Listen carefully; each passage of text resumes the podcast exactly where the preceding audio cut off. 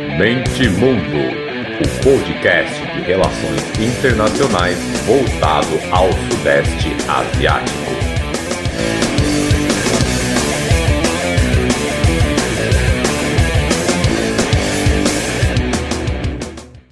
Fala galera, estamos aqui no episódio 3 de 4. Eu, eu falei 4 inicialmente, mas acho que eu vou fazer um quinto para fechar o mês de julho, que vai ter cinco semanas para comemorar esse um aninho de podcast. Então, chamei um pessoal bacana para fazer um bate-papo.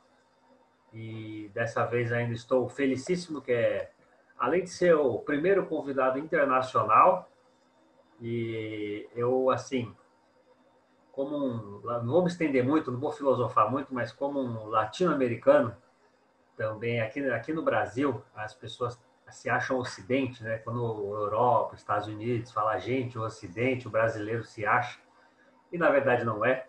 Então, assim, como eu, eu, eu reconheço o meu lugar no mundo, então fico feliz aqui a mais por chamar uma pessoa que não, não é do, do, do centro, agora convencionado chamar Sul Global, né? Nada de periferia, terceiro mundo, nenhum termo pejorativo, enfim, se eu começar aqui com o meu, com o meu fanismo aqui, com o meu nacionalismo, eu vou longe. Então, fico feliz duplamente, porque é interessante, a gente precisa é, ouvir vozes da América Latina, da Ásia, da África. Eu, particularmente, agora que eu estou estudando a Ásia, eu procuro sempre pesquisar por sites asiáticos, porque, né, outro, outro ponto de vista que a gente não muitas vezes não chega para a gente, a gente não fica nem sabendo. A gente tende a tomar partidos de assuntos que a gente só vê um lado. Uma agência de, notícias da Europa posta e todas as outras saem replicando e a gente não consegue ver dos dois lados que toda história tem. Então, assim, então fico feliz duplamente por esse por essa live aqui de hoje. É... Bom, pois aí eu, o resto eu vou falando também para não me alongar muito. Dessa, dessa cutucada nos brasileiros que ouvirem. Então, então é isso, a necessidade de ouvir o outro lado. Essa, esse recadinho que eu, que melhor deixar na, de início aqui, sem me estender muito. Então, está é, tá aqui com a gente o Jaime Saia, internacionalista moçambicano, e que está lançando um cursinho maroto, que a gente já vai falar dele. Mas primeiro, por favor, Jaime, se apresente aí para a gente, por favor. Muito obrigado, muito obrigado pelo convite. É uma grande honra poder estar, estar aqui a interagir contigo. Estou aqui em África, tu estás no Brasil. Veja a vantagem da tecnologia.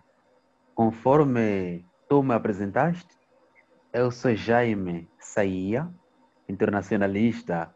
Gosto muito desse termo internacionalista, como vocês tratam uh, as pessoas que atuo nas relações internacionais.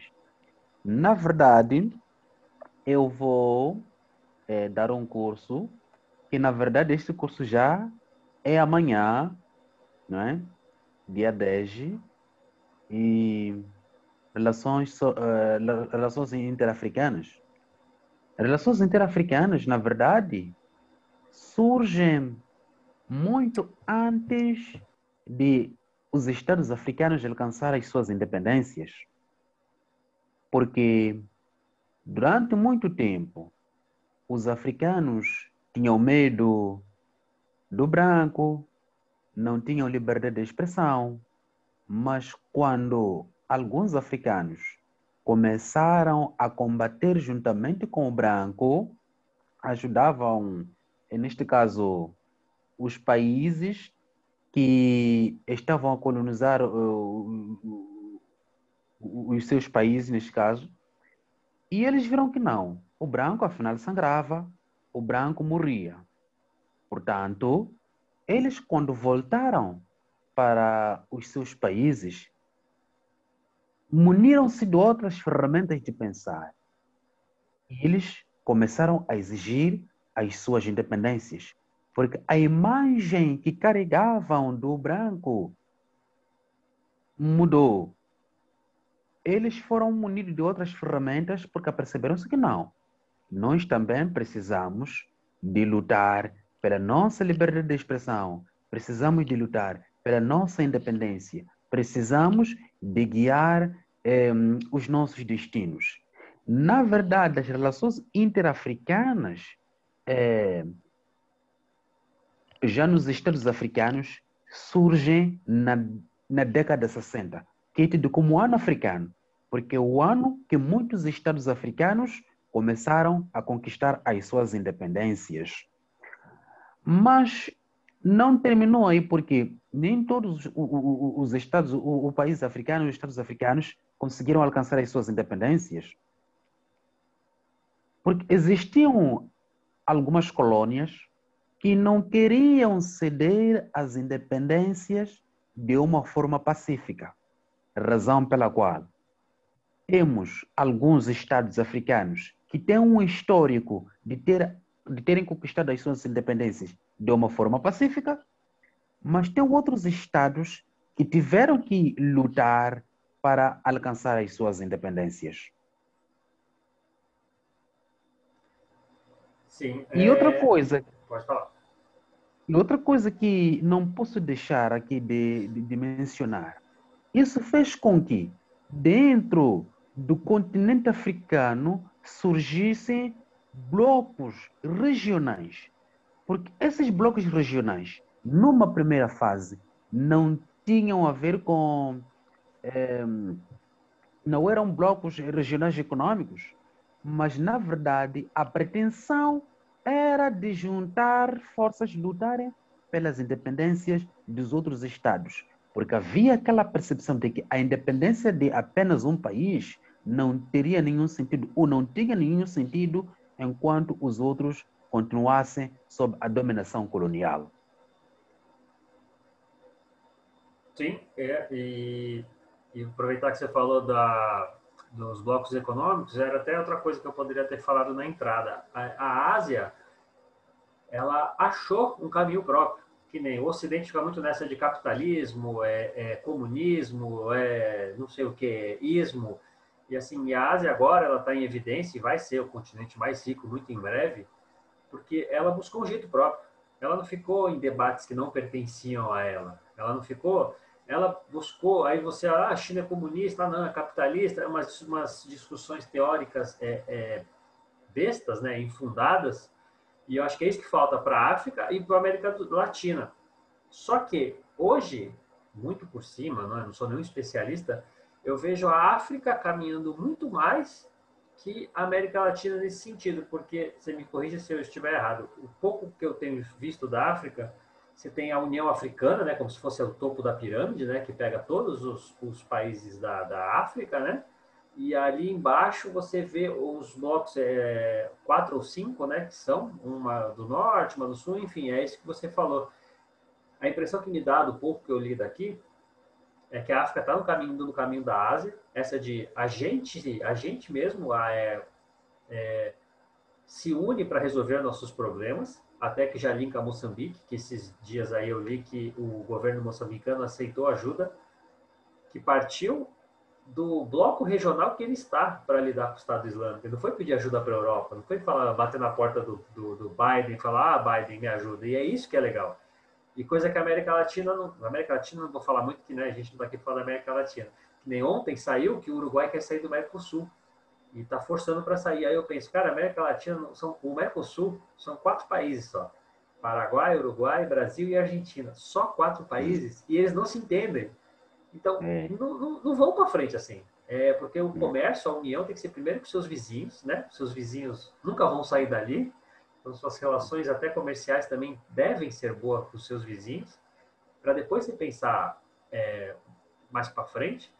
E é isso que eu tenho visto, até já linkando ao Moçambique, que você, que você é daí, que eu fiquei, achei legal a notícia, porque o presidente, é isso mesmo, eu estou falando errado? O presidente pediu ajuda para a região, né, do bloco econômico, né, ou foi para a União Africana direto, mas enfim, a África se juntando para resolver os problemas da África. Isso eu achei sensacional, que é o que a Ásia fez, né? Eu acho que é o único caminho mesmo. É verdade, é verdade. É, mas eu, eu entendo é, a ação do presidente de pedir é, ajuda na comunidade para o desenvolvimento da África Austral, neste caso a SADC, por uma questão estratégica. é verdade que há grandes potências que já se disponibilizaram para ajudar em Moçambique.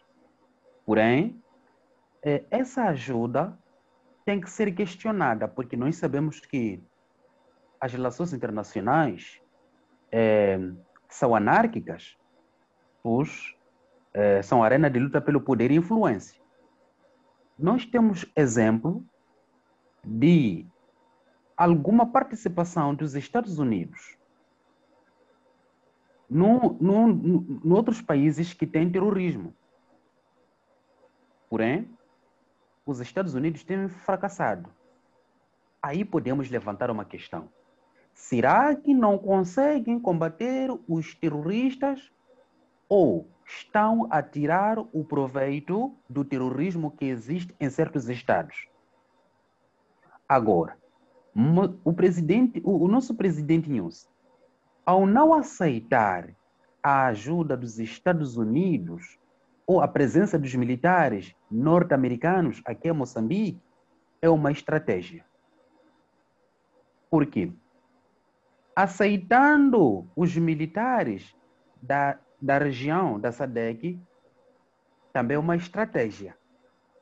Porque o terrorismo hoje está aqui em Moçambique, mas também é uma ameaça para os países da região. Portanto, há a percepção de que os países da região devem unir as suas forças para combater o terrorismo. Porque, neste momento, Moçambique é vítima do terrorismo, mas é um terrorismo que pode vir a alastrar-se para os outros estados da região. Portanto, há uma necessidade de se combater o terrorismo para que a nossa região não possa ser o santuário do, dos terroristas. Portanto, a SADEC não pode estender um tapete vermelho para os terroristas. Não pode servir como bastião dos terroristas. É, e assim, até vamos focar rapidinho nessa situação, que como até comentei com você, é, pela mídia, né, pelo tamanho que o Estado Islâmico tomou muitos anos atrás, então sempre que falam dele gera muita repercussão, mas aqui é pouco falado, e mas quem é da área, que nem internacionalista, o termo que você falou que é legal, é, para gente que gosta do, dos assuntos, a gente tem que caçar né, informação e um podcast ou outro, um site ou outro comenta, mas comenta por cima. Então, eu até tenho umas, umas dúvidas, mesmo ouvindo podcast sobre, sobre o Estado Islâmico na África, em Moçambique, que eu já ouvi que tem aqui, pessoal ligado à faculdade, que faz faculdade de Relações Internacionais tal. É, algumas coisas não ficam muito claras, que nem, por exemplo, é, esse grupo surgiu como? Porque assim ali, onde está Moçambique, historicamente, o Estado Islâmico ali, ele já existia anos atrás. A impressão que dá é que eles pulverizaram, né? Quando a Rússia chegou forte ali na Síria, a impressão que dá é que eles pulverizaram. Aí não sei, né? Como a gente não tem muita informação sobre África, Oriente Médio aqui no dia a dia, aí a impressão é que eles se esconderam em Moçambique e de repente, acho que é gás natural, né? Que foi encontrado ali no norte do país, né? O petróleo e de repente parece que, para mim, assim, que estou de longe, que eles estavam escondidinhos falando, nossa, acharam petróleo aqui, vamos ali. Como é que tem ideia assim, de onde surgiu? Ainda está muito nebuloso. Como que eles chegaram nessa região? Yeah. É, na verdade, o, o terrorismo moçambicano é um terrorismo ainda embuçado, que não tem rosto. É, importa salientar que na bacia do Rovuma durante muito tempo,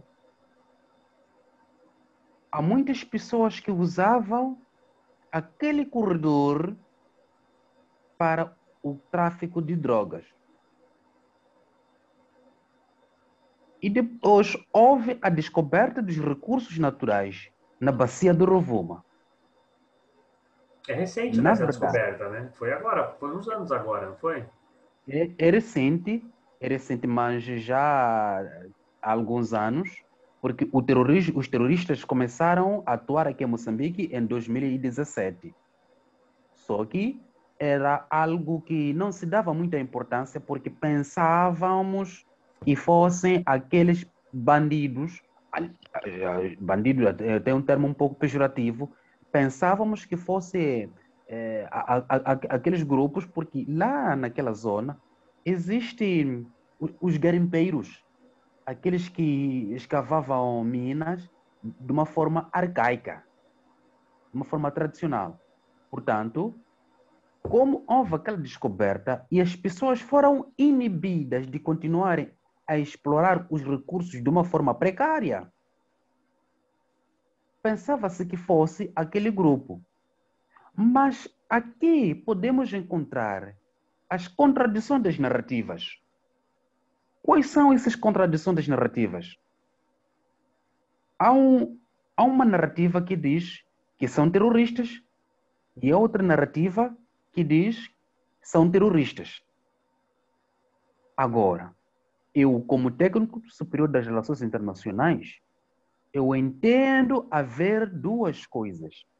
Os terroristas existem, que na verdade o objetivo é criar uma desestabilização na exploração dos recursos. Provavelmente devem existir grandes potências que estão por detrás daquilo para retardar o desenvolvimento econômico moçambicano. Agora, os terroristas chegaram aqui a Moçambique e encontraram uma terra fértil, porque houve a descoberta dos recursos, mas a população local que ocupava aquelas terras, que, explora, que explorava aqueles recursos de uma forma arcaica, ficou preterida, ficou esquecida. Então, isso fez com que surgisse a teoria da privação relativa. Criou um sentimento de descontentamento de que aquele grupo está sendo privado de algo a que tem direito ou a que deveria ter direito. E quando isso acontece, gera frustração e agressão. É aqui onde temos os insurgentes, porque estão a se insurgir contra uma determinada coisa. Neste caso, que eles não estão a ser contemplados na exploração dos recursos. E esses facilmente se aliam aos terroristas.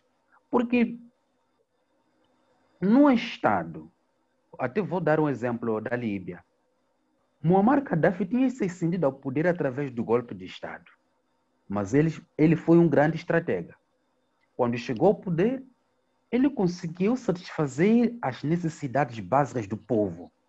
O povo pode não ter muita coisa, mas tem que, tem que ter as necessidades básicas do povo.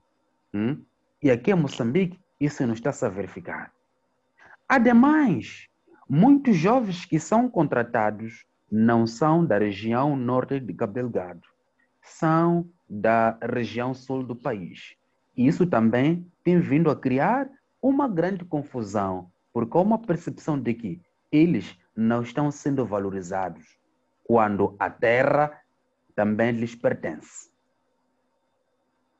É, eu, o meu TCC, né, da, da minha pós em Relações Internacionais, eu falei sobre terrorismo não especificamente a região, mas causas, consequências. Eu tentei ali, que a, pelo menos a faculdade que eu fiz, né, não sei se todas as vezes falam, você pega um tema prático e uma corrente teórica, e junta os dois. Uhum. Você tem que fazer isso. E aí eu peguei o desconstrutivismo, né, que aí, enfim, aí eu fiz uma, uma, uma viagem lá, não queria ficar muito nessa coisa que você falou da, da linha realista de, ah, é, sistema anárquico, então, assim, eu tentei hum. explorar as causas do terrorismo. E uma das, né, das, conclusões que eu chego no final é isso: é que o terrorismo é sempre a consequência e nunca a causa. Que é o que você hum. falou. Geralmente, o terrorismo é consequência de frustração, é, desigualdade social. Não é simplesmente uma pessoa estar tá na sua casa e de repente falar: ah, eu sou muito religioso, então vou matar outras pessoas que não concordam comigo. Uhum. Não é assim. É, é a, a religião, no máximo, ela fornece um uma espécie de conforto da pessoa falar que do outro lado ela vai estar melhor. Mas para ela uhum. chegar nesse nível de pensar que o outro lado vai estar melhor, é justamente isso que as pessoas enxergam, porque esse lado aqui está horrível. Para a pessoa pegar uma arma e falar, não, eu vou fazer isso, vou fazer aquilo, e se eu morrer, do outro lado eu vou estar melhor. É justamente isso, que o terrorismo é sempre a consequência, né? Nunca você pode ver o terrorismo como o ponto de partida de algo, ele sempre é o resultado de outras coisas para trás, né? você acha que. Você acha não, né? Você é daí. Você tem, como eu falei, né? Aqui eu não, a gente não tem muita informação. Tem aumentado o Estado Islâmico? É, fica no, bem no norte? Ou ele tem ultrapassado fronteira ou vindo para o sul? Por enquanto não está mais parado mesmo. Os ataques, Bom, né? enfim. É, o terrorismo que nós temos aqui, posso dizer que é um terrorismo especial. Porque, diferentemente daquilo que tem sido o modus operandi dos terroristas, porque geralmente os terroristas têm, têm atacado, é, o modus operandi dos terroristas é atacar em vários sítios diferentes. Mas aqui em Moçambique, é verdade que tem atacado vários distritos da província de Cabo Delgado, mas eles nunca saem de Cabo Delgado. Agora, isso deixa claro que aquele terrorismo está, na verdade, para criar uma desestabilização no desenvolvimento econômico moçambicano. Nós temos que considerar várias hipóteses. É provável que alguns países vizinhos não tenham. É, não, não estão felizes com a descoberta dos recursos aqui em Moçambique. Também podemos levantar uma outra hipótese. É provável que alguns estados fortes não tenham ficado felizes com a descoberta dos recursos aqui em Moçambique. Porque, a se concretizar a exploração dos recursos aqui em Moçambique, é um grande passo galopante para Moçambique, a nível econômico. Sim é, na Guiana, aqui em cima da América Latina, né? Tem Guiana, Suriname Guiana Francesa. E foi descoberta uma reserva de petróleo gigante, acho que na fronteira Guiana com Suriname, e já começou um monte de problema já. Aí a Venezuela também já reivindicou um pedaço, falando que uma parte é dela, o, a linha territorial né, do, do, do, do petróleo que foi encontrado. Aí o presidente da Guiana já caiu, foi visitou não sei qual país e enquanto ele estava fora. É, é o problema, né? Até tem o termo doença holandesa, né? Quando você não é exatamente sobre isso, mas é quando você foca num, num tipo só de, de, commodities, né? Para você adquirir recursos para o seu país, né? Mas é, é, complicado mesmo. Parece que todo lugar que acha um campo de petróleo, algo que possa mudar a vida de um país ou de uma região, pelo menos nos primeiros anos vem toda esse, essa questão geopolítica, né? É, é, é complicado. Uhum. É. então, o que eu falei não está errado, né? Então, assim, o presidente moçambicano tem tentado é, chamar os países da região, né, para tentar resolver, né? Porque eles não respeitam fronteiras, né? Daqui a pouco eles estão nos países vizinhos sem ninguém fazer sim, nada. Sim, sim, sim. É complicado. Falando, você falou do Gaddafi, até uma coisa é, curiosa. É, eu não lembro agora qual foi da, das regiões da África agora que começou a conversar sobre uma união monetária entre países do bloco. Tem um mês ou dois, acho, saiu a notícia, acho que na BBC. E eu brinquei com um amigo ou outro que eu tenho aqui da, da, da área, que o para mim, né, para muita gente, não teria só a mim, o Gaddafi caiu por isso, né? Porque ele ajudou terroristas, ele, ele fez um monte de coisa, não aconteceu nada com ele. A partir do momento que ele começou a organizar cúpulas africanas, falando em moeda própria, em destino uhum. próprio, em caminho próprio, quando ele começou a olhar do país dele para baixo e não mais para cima, para o leste, para o oeste, aí ele caiu. Então, assim, uhum. né? Obviamente que não sou eu, essa tese não é minha, mas ele caiu por isso, né? Vamos jogar aqui a realidade. Ele caiu porque ele tentou uma aproximação africana.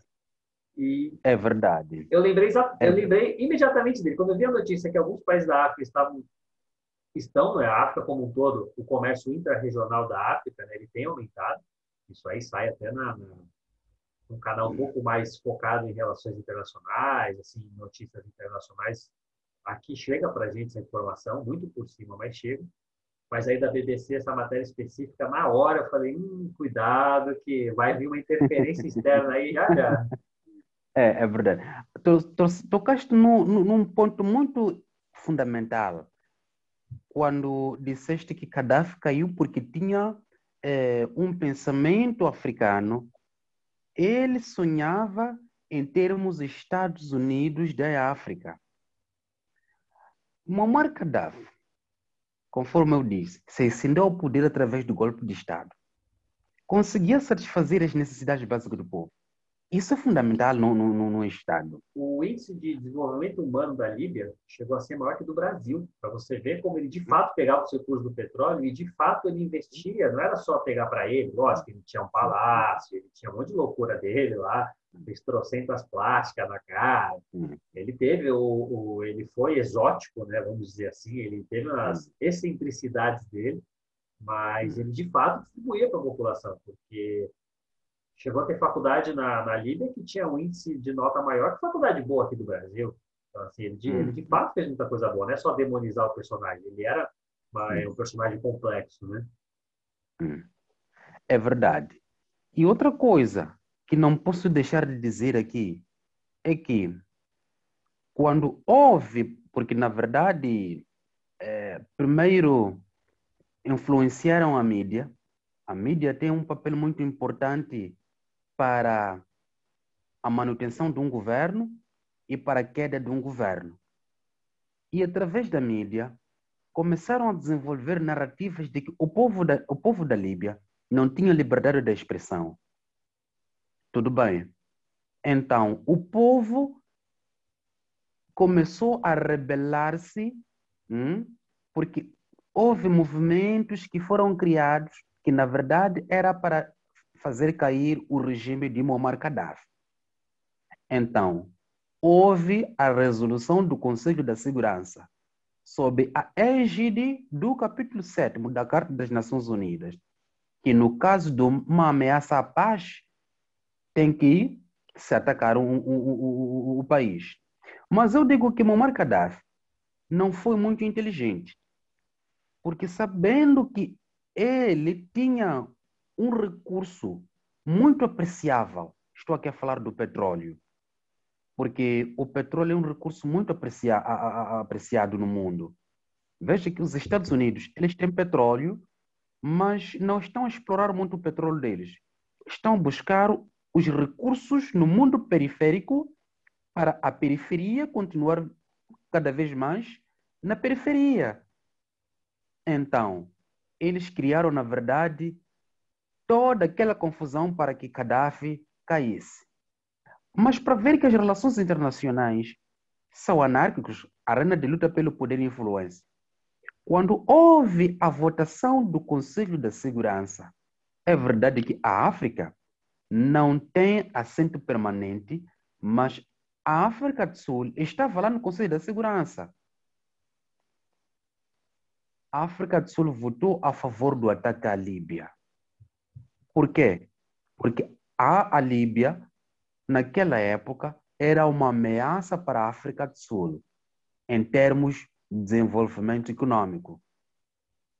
É, acho que de liderança, também... né? Acho que também rola um, uma rivalidade para ver quem vai ser a liderança da África, talvez, né? mesmo eles estando tão longe geograficamente, aquela coisa de não, uhum. eu que vou tomar frente desse processo aqui, não você. Exatamente.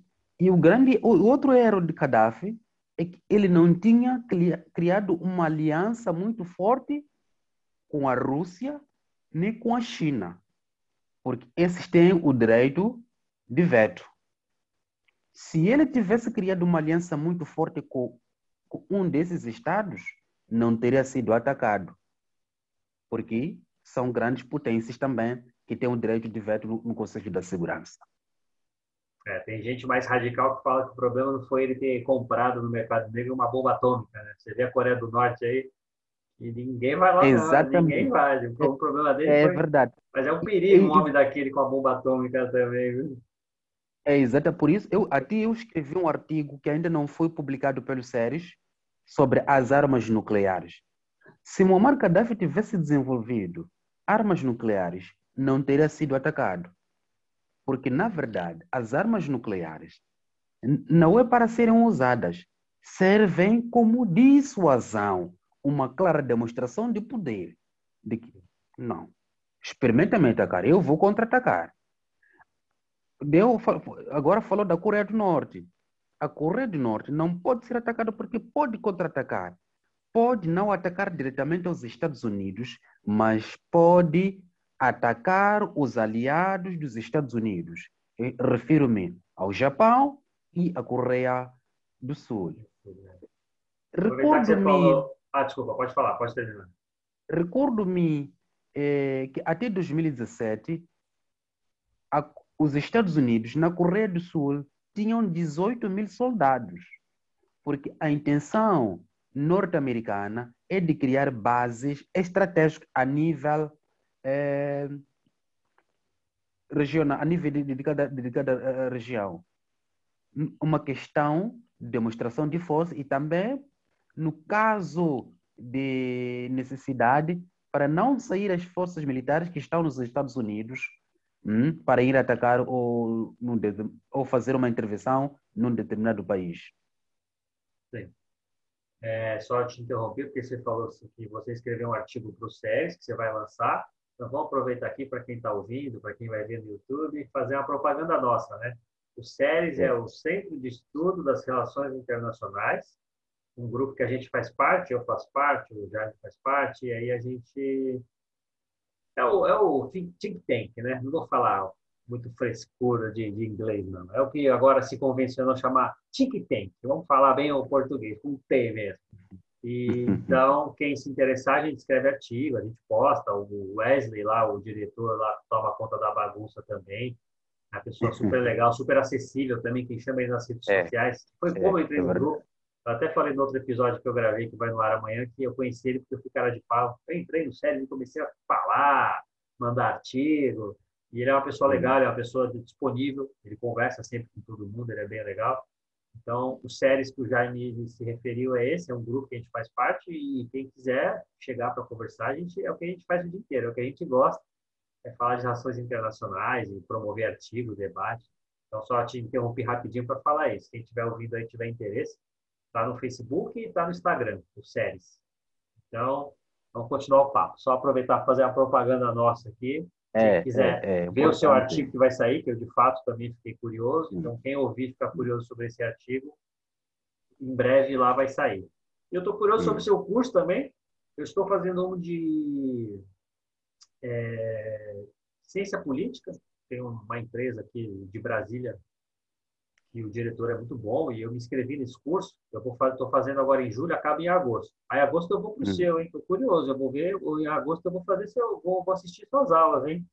Pode é, é. qualquer coisa a gente faz um outro episódio depois sobre temas do curso que eu gostei. A gente pode fazer outro episódio é. mais para frente. Sim, sim, sim. Mas sim, agora sim. na virada do mês acabando aquele também, que senão não tenho tempo de fazer dois, três ao hum. mesmo tempo, né?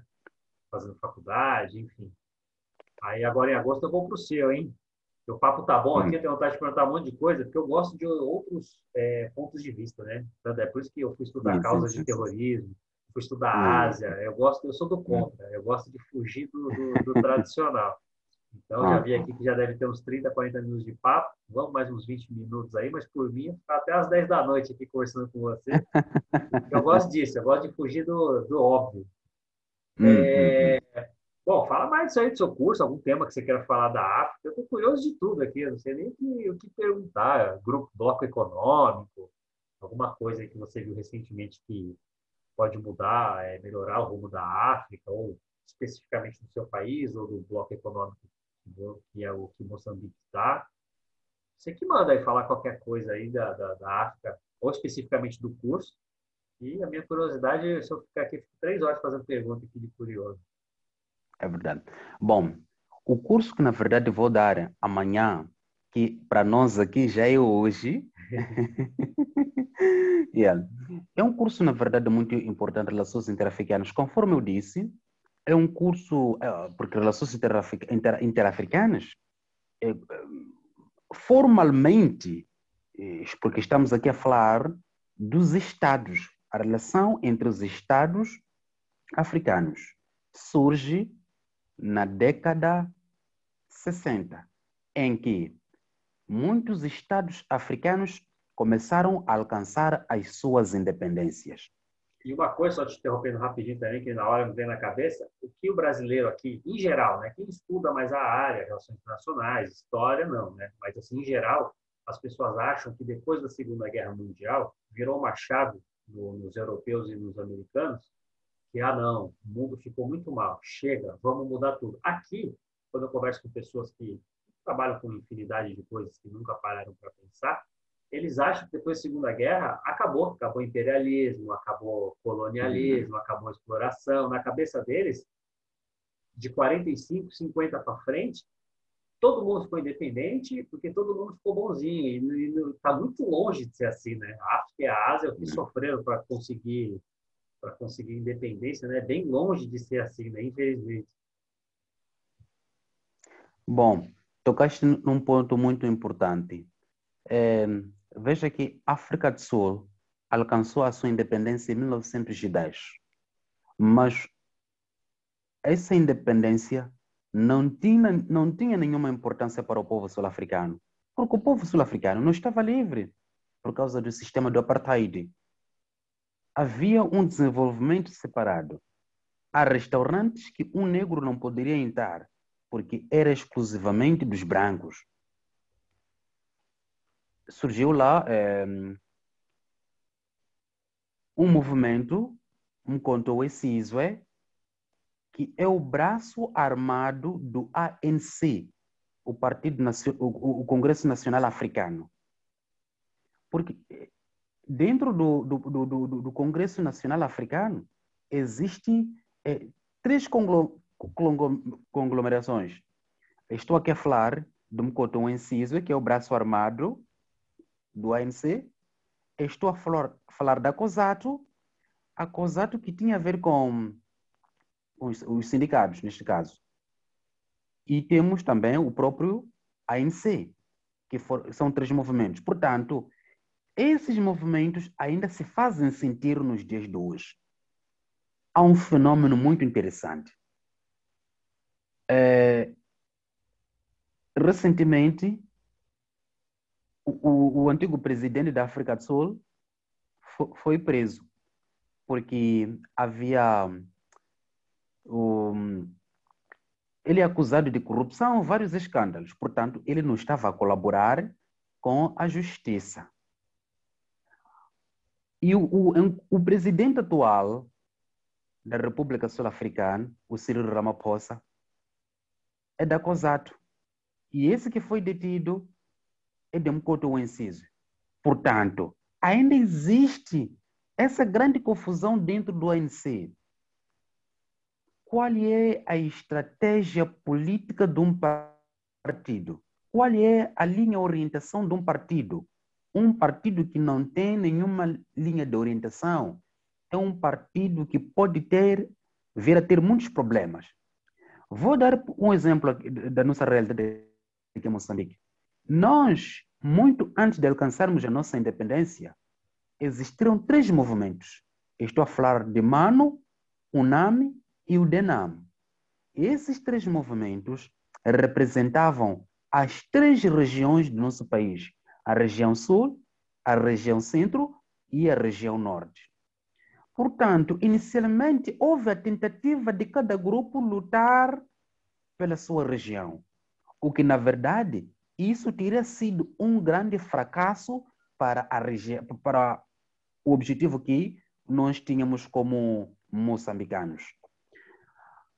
Agora, esses três movimentos acabaram juntando-se graças à intervenção do moçambicano visionário que na altura era funcionário das Nações Unidas, que nas Nações Unidas trabalhava no departamento de curadoria o departamento que dedicava-se aos estudos dos porquês os países africanos buscavam as suas independências. Refiro-me ao Eduardo Chivambo Mondlane, um homem muito intelectual que saiu de uma família humilde, mas como era muito ambicioso em termos de desenvolvimento intelectual, em termos de desenvolvimento da musculatura intelectual, acabou atingindo altos patamares, foi trabalhar nas Nações Unidas e também era um professor doutor.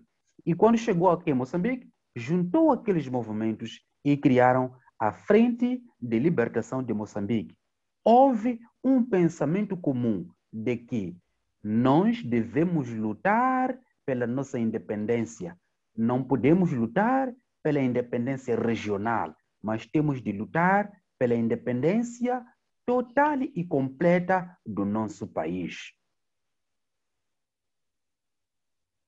É, é isso, é isso que porque assim a, a, a, África ela herda fronteiras que naturalmente não seriam as fronteiras criadas pelos seus próprios líderes, né? Se não houvesse uhum. toda essa confusão, né, é, dos europeus. Aí na Conferência de Berlim lá decidiram não, deixa como tá, se a gente for mexer em tudo vai ser pior ainda. É, que nem a Índia lá, né, que quando resolveram não, vamos separar tamanho da Índia, quantidade de gente na Índia, não, vai muçulmano para cá, muçulmano para lá, hindu vem para cá, e nessa brincadeira de vem para cá, vem para lá, acho que 500 milhões de mortes. É um número de mortes assim, que, né? Pô, uhum. Você está tirando todo mundo de suas casas, jogando para outro lugar. Não, não, é assim que funciona, né? A gente não é peãozinho que você pega daqui e vai para lá. Então, é, é isso que, que, infelizmente, acredito que nem todo país é, africano teve, né?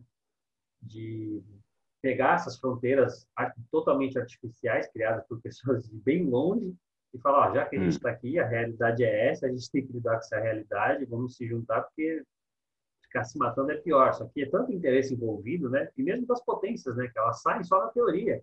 Que nem tem cheio de países aí na África que não emite a própria moeda, né? Que a moeda é o franco. Hum.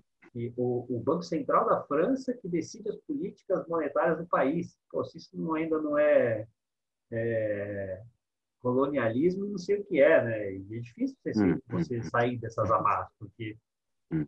o, o, centro ele, ele exerce poder, influência, né? Não é assim, não, a gente não quer mais. É um processo bem tortuoso, né? Não tem como fugir fácil de uma armadilha dessas. É verdade. Um líder da África também que eu gosto, mas estudei pouco, é o Thomas Sankara também, né? É, é Burkina Faso, né?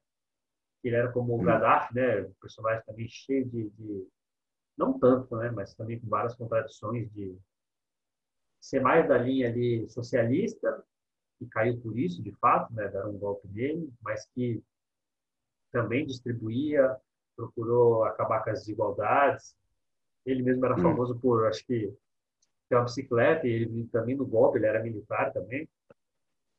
E também e aí ia pro para o lugar presidencial lá, não lembro se era um palácio, enfim, de bicicleta. Então, assim, ele falava, não, não vou querer ter carro de luxo. Burkina Faso, tenho quase certeza que é Burkina Faso, posso estar falando besteira aqui, depois até pesquiso. E começou a ter um índice de desenvolvimento humano melhor, né? as riquezas começaram a ser distribuídas, todo esse processo. Aí vem o quê? Um golpe que décadas depois foi comprovado que é, foi a CIA que arquitetou o golpe, a França. Todo aquele processo que a gente vê de novo, né? a história se repetindo. Então, mais para fechar aqui, que a gente está perto de uma hora, o recado filosófico meu é esse, que é óbvio dizer, né, mas é que não sei, pelo menos aqui no Brasil, é tanta gente que copia o pensamento ocidental sem refletir, e o pensamento é esse, né? Os africanos precisam construir o próprio caminho e sem ficar hum. pensando na teoria, né? Teoria do, do, do, do, homem branco, né? Teoria do ocidental de capitalismo, hum. de comunismo, do que, que é, do que, que não é, mescla tudo.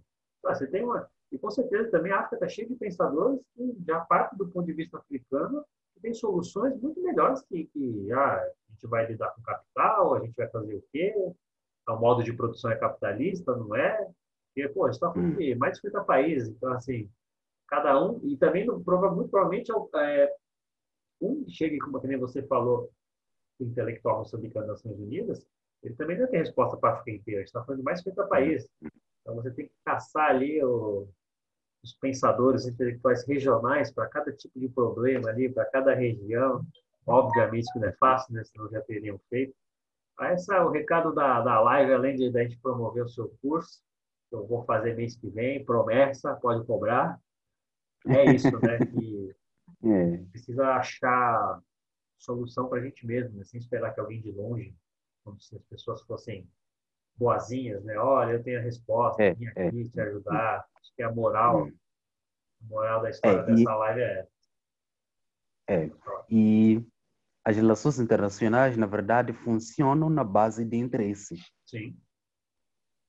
Funciona na base de interesses. Portanto, agora que Moçambique está a atravessar, está a atravessar um período muito triste, crítico, do terrorismo, há, mu há muitos países que estão a se interessarem em ajudar Moçambique, mas que, na verdade, esse, esse interesse é, é um interesse embuçado, um pouco não tem rosto neste momento, porque, na verdade, se concretizar a exploração dos recursos aqui em Moçambique é um bom desenvolvimento para Moçambique.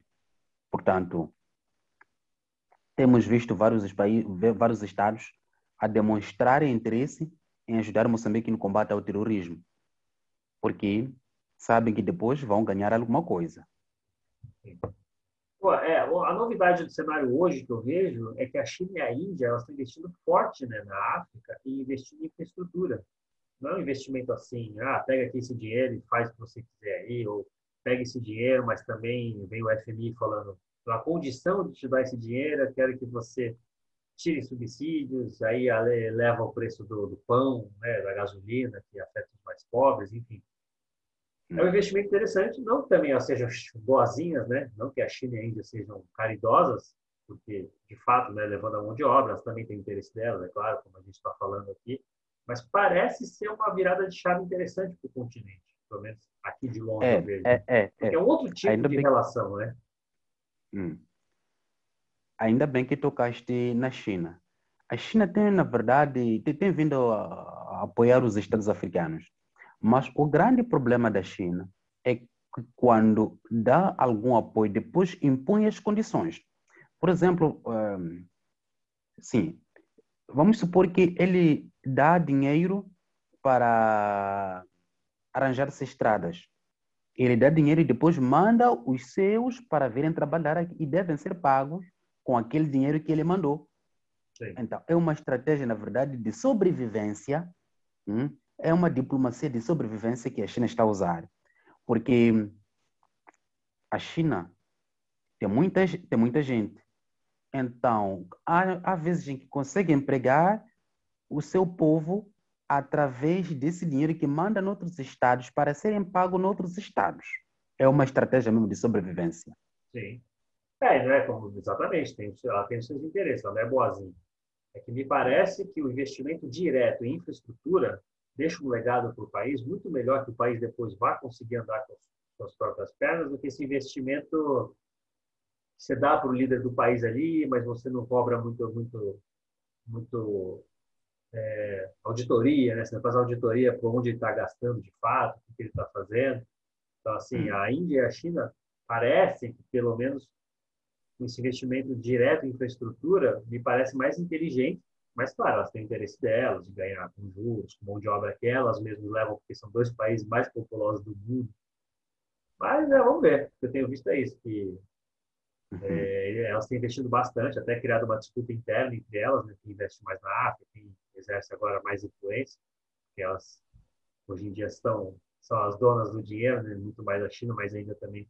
Esses dias eu vi, acho que a Índia é a sétima Está em sétimo ou sexto país que mais investe na África hoje. Então, é, é, o jogo dos grandes, né? Ela chegou no top 6 ali, no top 7, não é, não é qualquer coisa, não. Bom, é verdade. Já passamos da meia-noite. São dois recadinhos que eu quero finalizar. Dois recadinhos, não, dois comentários. Primeiro, eu estou vendo ali atrás, é o Papa Francisco? É o Papa Francisco. Papa Francisco? É Legal, eu gosto dele. É, é, é o Papa Francisco, é, é, é, é uma capulana, não sei como é que vocês chamam, é uma capulana que minha avó ofereceu-me, que Deus, a, que, Deus, que Deus a tem, porque já, já, já, já morreu. Ela comprou quando o Papa Francisco visitou-nos aqui a Moçambique. Então ofereceu-me. Disse-me que eu tinha que fazer uma camisa. Mas pronto, eu eh, acabei não fazendo camisa, portanto não gosto muito de camisa de capulada. tá certo, é. legal, eu gosto dele. Eu não, eu não, sou católico, na verdade nem tenho muita uma religião definida, mas eu, eu, eu gosto muito dele. Ele uhum. e os padres aqui no Brasil também, que têm tomado a frente de, de é, caridades, de movimentos de questionar política sobre desigualdade, sobre pobreza. Muito, muito, muito legal. Acho que essa a onda que a Igreja uhum. Católica está indo recentemente, eu, eu, Hum, hum. Eu gosto bastante. E para fechar, antes é de você encerrar ou indicar alguma coisa, algum livro, alguma coisa, eu quero falar aqui abertamente, até porque se um dia você virar popstar, eu quero falar que o, o, o responsável sou eu. É, é, é. Você agora com bastante amizade com o brasileiro, faça aí, por favor, aí um Instagram, um podcast sobre a África, ou país que Sim. só fala português da África, já que Angola ali também já está tá pertinho, é, ou sobre a África como um todo, mas enfim, fica aqui o meu pedido, a gente internacionalista, a gente quer pluralidade de opiniões. Então, por favor, é aí, pense, pense nessa ideia de produzir um conteúdo aí frequente para a gente aí, pô. Só um artigo ou outro é muito longo, espaço entre um e outro. Artigo, tá certo. Artigo requer tempo, tá? Então, as noticinhas, umas, entendeu? Sim, fica sim, aí, meu, sim, fica aí o, o pedido. É, na verdade. E, e deste-me eh, essa ideia, é, só que hum, eu ainda não, não criei a, a, a, aquela página que, que, que, que, que recomendaste-me, não é? Mas é uma página que eu vou criar é, recentemente. É, mas, na verdade, antes de nós terminarmos é, a nossa live, eu gostaria de convidar todos aqueles que estão a acompanhar é, o, no, a nossa live para que se inscrevam no curso Relações Interafricanas, porque na verdade é um curso muito bom que vai trazer ferramentas suficientes para as pessoas compreenderem como é que surgem as relações entre os Estados africanos. Isso é fundamental. E como é que tem se, tem se comportado essas relações nos dias de hoje? Quais são os desafios que os Estados africanos tem vindo a, a enfrentar, a enfrentar eh, na, na, na, cooperação, na troca dos produtos e, e nas integrações, eh, blocos econômicos. Sim, é, e é de uma importância entender esse continente aí que, é, para mim, a Ásia e a África daqui, assim, 2020, nem 50, 30 anos já vai ser são dois continentes que vão ser outro. O mundo está mudando a velocidade que, para mim, parece que às vezes eu acho que só eu estou percebendo. Hum. Não é só a Ásia, não. Com ela, a Ásia fica bem-vinda. Até já comentei com um amigo ou outro que, assim, é... Ah, todo mundo é, associa a África à pobreza tal. É, eu falo com meus amigos aqui, a África é aqui, porque a África, ela está avançando no, no, na solução dos seus próprios problemas, e a América Latina, com oito, nove países, a África tem mais de 50, e eles estão criando mecanismos, eles estão conversando, eu vejo notícia da União Africana, da União disso, daquilo, e aqui na América Latina a gente põe quatro, eu fico indignado, tem quatro, a gente não consegue conversar. E, é. quatro, né? só o Brasil é muito populoso. A gente, se somar, o Brasil tem 200 e poucos milhões, se somar os quatro, talvez dê 300 e pouco, a Argentina é grande, né? mas Paraguai e Uruguai são pequenininhos. Então, assim, hum, hum. Eu falo, pessoal, é falo da África, mas a, a, já, já a África vai ser aqui, porque aqui na América Latina a gente não se entende, fica indignado. É. Fico feliz, claro, né, é pela África, porque é isso mesmo, porque eu tenho, assim, essa, esse pensamento anti-ocidental muito forte, né? então eu torço muito para a África, para a Ásia, para mim, claro, aqui a América Latina, porque para é. mim passou a hora desse jogo virar de exploração. É verdade. Oh, tocaste num ponto muito fundamental. É, porque há uma mentalidade de, de quando se fala da África, está-se a pensar na pobreza. A África é um continente rico, muito rico. As grandes potências vêm buscar os seus recursos aqui para se alimentar. E por causa daquele pensamento que foi desenvolvido durante o período da colonização, ainda existe a tentativa de ridicularizar os africanos. Existe a tentativa de criar políticas para os africanos. Por exemplo, o FMI quando a, apoia um certo país, depois impõe as condições. Vamos supor que apoia na área da, da educação e depois diz que a, as crianças da primeira até a sétima classe não podem chumbar. Isso é grave, porque a criança pode não saber, mas tem que passar. Então, essa tentativa toda é, na verdade, para retardar o desenvolvimento africano. Porque se quer matar um Estado, destrói a educação de, desse Estado. Então, o, o Ocidente, na verdade, tem vindo a praticar isso, o que é deveres lamentável. Por, e, e eu quero convidar os africanos a assumir uma nova roupagem, É verdade que os africanos já entendem das coisas, mas por causa de um pequeno número restrito, acaba manchando aquilo que é a nova ideologia dos africanos. Refiro-me àquelas lideranças corruptas que, na verdade, a intenção é de buscar todos os recursos para um grupo específico e a maioria ficar cada vez mais pobre. E isso não ajuda para o desenvolvimento de um Estado. Fala-se do combate à pobreza, da distribuição equitativa dos recursos. A distribuição equitativa dos recursos é um assunto falacioso, porque eu acho que não há nenhum país que tenha conseguido a distribuição equitativa dos recursos. O importante é observar-se a pirâmide de Maslow, hum? olhar as necessidades básicas do povo. Isso é fundamental. O povo pode não ter muita coisa, mas ter as necessidades básicas, ter a saúde, ter a educação, hum? isso é fundamental. Ter a alimentação, isso é fundamental. O resto pode vir a, a, a conquistar aos poucos, mas esses são, são, são fatores imprescindíveis para o desenvolvimento de um Estado. Sim, com certeza. E é até o papo inicial, se você não, não, não dá o básico, é, os programas sociais que você cria vai do terrorismo à revolução. Nada pior para um Estado que é isso, né? virar hum, a, hum, hum. aquela organização social de, de cabeça para baixo. Bom, meu querido, muito obrigado. Eu vou. Mais para frente a gente promove outro. A gente vê um tema específico. Vamos ver, vou ver o teu ah. curso, vou pensar em alguma coisa para a gente fazer outro. E, como eu já disse, fico muito feliz aí com a pluralidade de opiniões, já, enfim, né? Uhum. Me repetindo. Então, muito feliz que, que você aceitou o convite. Desejo sucesso nesse curso, com certeza é muito bom. Vou postar os links, tudo pessoal. Posto as redes sociais uhum. também para quem quiser seguir. Uhum. Fica a dica aí para você fazer aí um podcast, um Instagram sobre África. Sim, sim, sim. E, e, e vamos embora. Muito obrigado por ter é. aceitado, viu? Tão tarde aí no seu horário que já passou da meia-noite. Aqui são muito obrigado, noite, mas aí já é meia-noite. Uhum. Muito obrigado mesmo. Muito obrigado. É, na verdade, sinto é, uma grande alegria por partilhar é, este momento único convosco, especialmente contigo.